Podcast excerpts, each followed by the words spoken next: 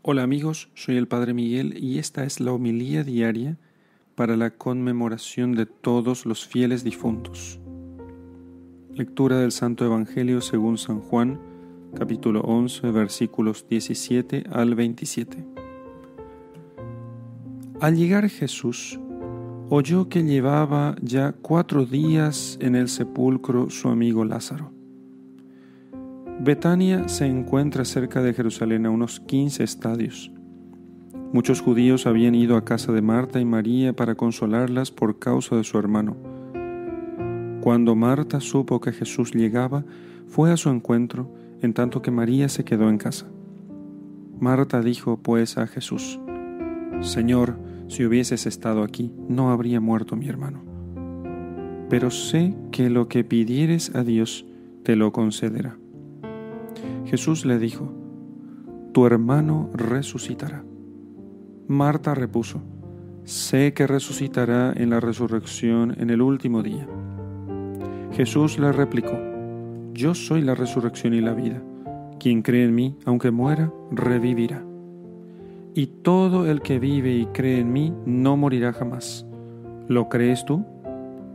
Ella le respondió, Sí, Señor yo creo que tú eres el Cristo, el Hijo de Dios, el que viene a este mundo. Palabra del Señor. Gloria a ti, Señor Jesús.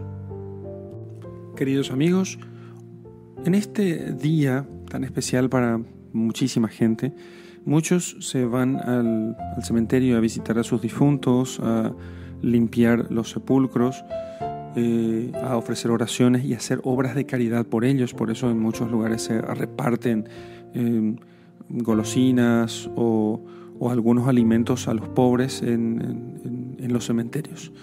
Bien, todas esas cosas son muy buenas. Y de hecho, una de las obras de misericordia corporales es enterrar a los difuntos y una de las obras de misericordia espiritual, eh, espirituales es orar por vivos y difuntos. Bien, entonces lo que hacemos en el Día de los Fieles Difuntos es recordar a nuestros eh, allegados, a nuestros conocidos que ya han partido a la casa del Padre, por los cuales ofrecemos nuestras oraciones, no es solamente una especie de recordatorio sentimental, porque los extrañamos, porque sentimos falta de ellos, sino que realmente queremos ofrecer nuestras oraciones por ellos. ¿Por qué? Lo hacemos en una antiquísima tradición de la iglesia que está incluso cimentada en la, tradición judía, donde se ofrecen oraciones y sacrificios por los muertos, porque ellos necesitan ser purificados de sus pecados, pueden estar necesitando ser purificados de sus pecados, y entonces nuestras oraciones son ofrecidas a modo de sufragio, a modo de ayuda, para que ellos puedan pronto ver el rostro de Dios. Puede uno, y es lo que sucede la mayoría de las veces, morir sin haber reparado suficientemente sus faltas, pero ha muerto en la fe. No es que después tiene una segunda oportunidad para arrepentirse, como piensan los protestantes, sino que uno muere sin la suficiente reparación o purificación. Entonces, nuestros difuntos necesitan, nuestras lágrimas son para nosotros, pero nuestros difuntos necesitan de nuestra ayuda necesitan que nosotros recemos por ellos, que ofrezcamos nuestras oraciones por ellos, para que ellos pronto puedan gozar de la visión de Dios.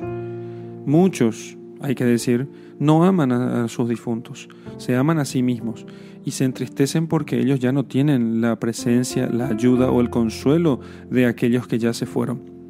Pero si les amaran de verdad, les entonces les enviarían sus oraciones y los méritos de sus buenas obras y los méritos de sus obras de caridad y los méritos de su conversión para que entonces aquellos puedan liberarse prontamente de las llamas del purgatorio y puedan ver el rostro de Dios.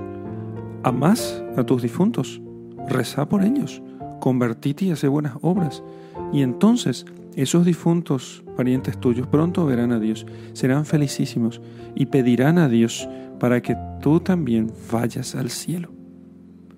Eso es lo que queremos hacer en este día de todos los fieles difuntos. Entonces, y así podamos entender que también nosotros necesitamos purificarnos. Y si rezamos por los difuntos, un día el Señor, cuando nos toca a nosotros presentarnos ante su juicio, Él moverá muchas almas piadosas como la nuestra para que recen por nosotros, para que nos ayuden al llegar pronto al cielo. En el nombre del Padre, y del Hijo, y del Espíritu Santo. Amén.